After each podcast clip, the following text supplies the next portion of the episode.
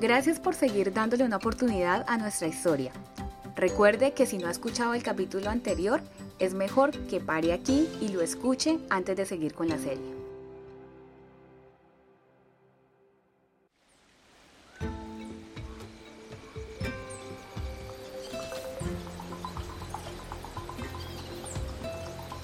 Esto es El Caraño, una serie sonora que explora el improbable éxito de un colegio en medio de la exuberante y estigmatizada manigua colombiana.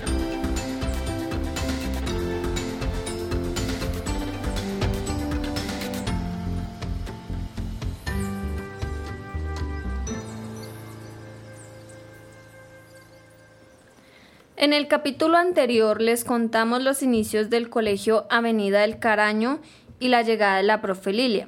Ahora ella nos seguirá contando cuál fue el rumbo que tomó esta historia. Aquí empieza el capítulo 2, La ingeniera.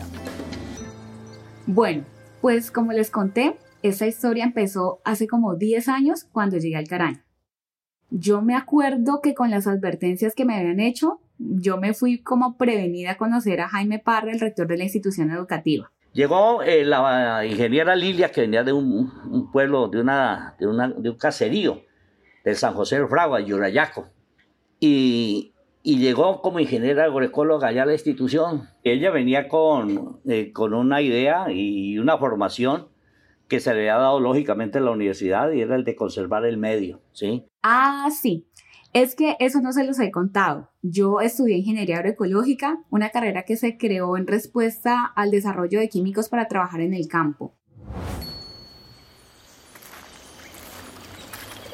La agroecología es una mezcla entre ciencia y técnica agrícola pero también es un movimiento ecológico y un conjunto de prácticas que busca que la producción agrícola sea más sostenible.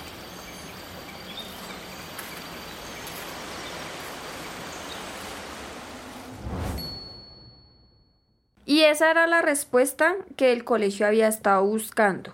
Yo estaba feliz porque son temas que me apasionan, así que no lo pensé mucho y me puse de una vez manos a la obra. Bueno, muchachos, vamos a aprender sobre el cultivo del plátano. Primero que todo, recordemos que el plátano es una planta muy característica de nuestra región.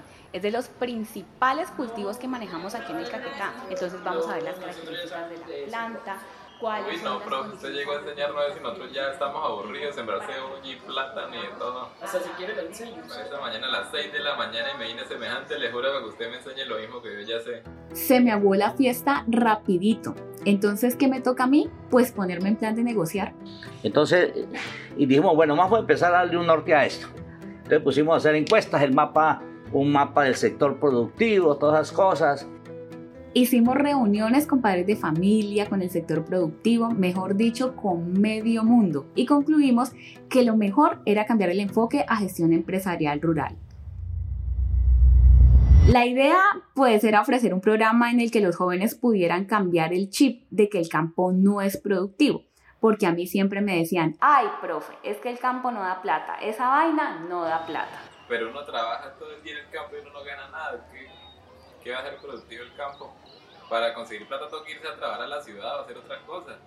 Eso la uno es como triste ir a coger dos racimos de plátano cuando ha sembrado 200 colinos. Sí, claro, y por ahí vayan y los pueden por ahí de 5 mil pesos nomás, no aguanta.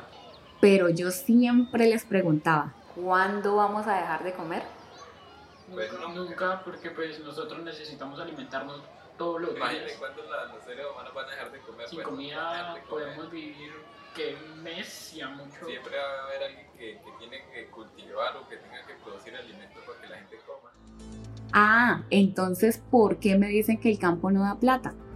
Yo entendí que el problema no eran los muchachos, como me habían dicho cuando llegué, y que mi reto era cambiar la mentalidad de los jóvenes. Demostrar que ese campo que tanto quieren y les gusta también puede ser una opción de vida laboral. ¿Qué problema en el que se metió la profe Lilia? Porque convencernos a nosotros los estudiantes de que el campo es una opción de vida digna, cuando llevamos años viendo lo contrario, no era nada fácil.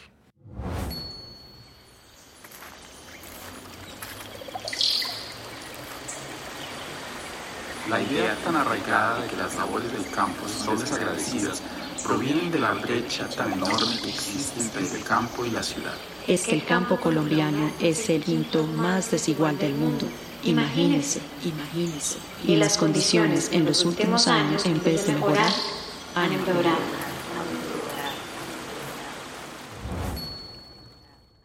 Pero, afortunadamente, la profe Lilia tenía un plan. Descubrí que en el colegio tenían pollos. Eran poquitos y los tenían por ahí regados. Entonces a mí se me ocurrió extender esa cría de pollos para que fuera durante todo el año escolar y que lográramos generar ganancia económica. Empezamos a reinvertir las ganancias y ampliamos nuestro proyecto. Ya miraron esa calidad de pollos, que ya eran pollos orgánicos prácticamente. Todos los funcionarios de la Secretaría de Educación, y eso pues, fue el boom, y todo el mundo quería pollos del caraño, pollos del caraño, pollos del caraño. O sea que el caraño comenzó a vivir una especie de revolución y a emprender nuevos proyectos. Y, y dijimos, no, que esto sea un laboratorio, porque aquí vamos a experimentar de todo, el espacio no nos da para mucho, entonces esto es un laboratorio donde vamos a hacer lo mismo que están haciendo en el entorno de nuestros campesinos, pero nosotros con la técnica, con lo que nosotros sabemos, con el profesionalismo que nos asiste, pues vamos a ver cómo le ayudamos a complementar eso y no nos podemos atraer cosas del otro mundo. Sí, hubo un cambio de mentalidad y empezamos a arriesgarnos más. Nos metimos a criar otras especies de animales.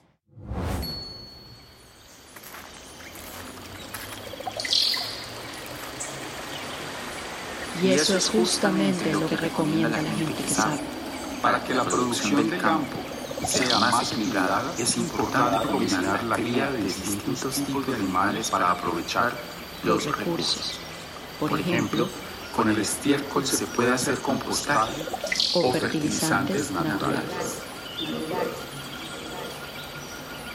Tuvimos la primera producción de peces y fue un fracaso total.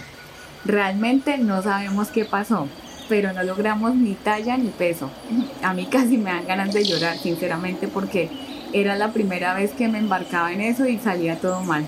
Cualquier decisión en el campo debe tomarse con paciencia, dedicación y a sabiendas de que no siempre hay garantías sobre los resultados. O como se dice por acá, solo el día de la quema se ve el humo y un cambio afecta a todo, como el efecto mariposa.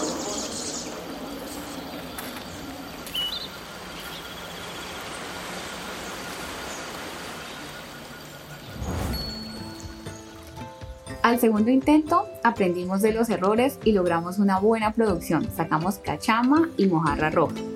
Pero para que el proyecto fuera sostenible teníamos que tratar de disminuir los costos de producción, pero sin ir a afectar el medio ambiente. Mejor dicho, el reto era lograr ser recursivos y cuidadosos con la naturaleza. Para nosotros los estudiantes ha sido muy interesante aprender a utilizar lo que está a nuestro alrededor, Siempre pensamos en que los estudiantes puedan aplicar en sus casas y fincas lo que aprenden en el colegio. Entonces, leyendo, investigando, encontramos fuera del maíz que había otra planta que se da mucho por acá y que nos iba a permitir mejorar procesos y disminuir el costo de producción y era el bore. Es, es, es, es una mata de hoja ancha, grande. Es muy, es muy, es muy persistente. Cualquier pedacito que le caiga a la tierra del nace es muy persistente. Echa unas hojas muy anchas, amplias, que, son, que sirven de parte nutritiva tanto en los, en los pollos, en las aves, también para los peces y también para los cerdos. De, se, de eso se procesan también productos alimentarios. Ah, yo no lo he hecho, pero sí se hacen que galletas. Para la parte nutricional humana también sirve y, y tiene una parte medicinal hasta donde he escuchado. También aprendimos a hacer el famoso bocache. El bocache es un abono orgánico que está compuesto por estiércol de ganado, tierra de bosque o mantillo. También tiene desechos de cocina, eh, tiene levadura. Y también aprendimos a producir animales como peces, pollos y cerdos de manera semiorgánica. ¿Por qué la llamamos así? Porque eh, le damos concentrado, pero también recurrimos a suplementos como el bore que permiten que no sean exclusivamente alimentados con químicos, sino que también tengan como ese componente que le permita a la persona no recibir directamente eh, tanto agroquímico en su organismo que después le vaya a afectar directamente a la salud. Por eso nosotros tratamos en lo posible no solamente de disminuir costos con estos suplementos, sino también tratar de producir eh, de una manera más limpia. Nuestro proyecto no se trata solo de hacer del campo una opción de vida rentable, sino de producir alimentos protegiendo los ecosistemas. Y todo ese proceso de montar bien la producción nos tomó como unos cinco años. Sí, cinco porque yo me acuerdo que cuando llegó el profe Miro ya estábamos funcionando full. La llegada del profe Miro fue el segundo giro que dio esta historia.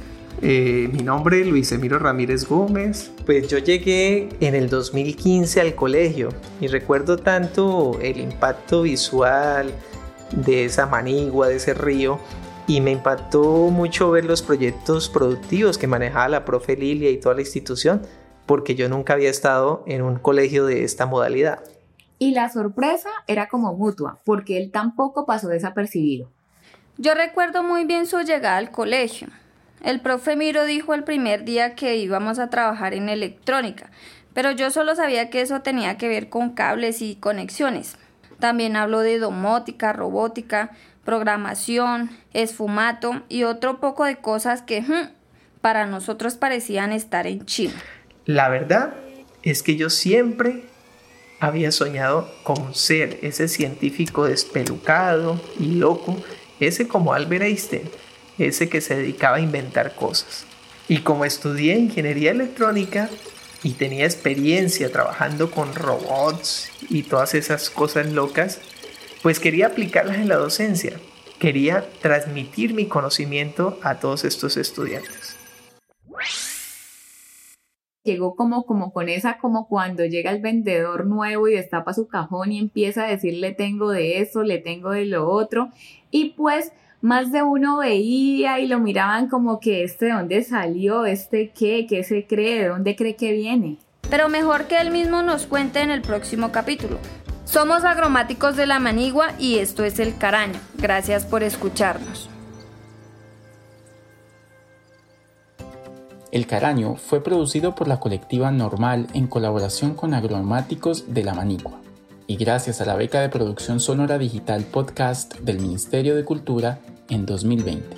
En este capítulo contamos con la narración de Jenny Tapiero y Lilia Molina y también con la voz de Luis Quintero.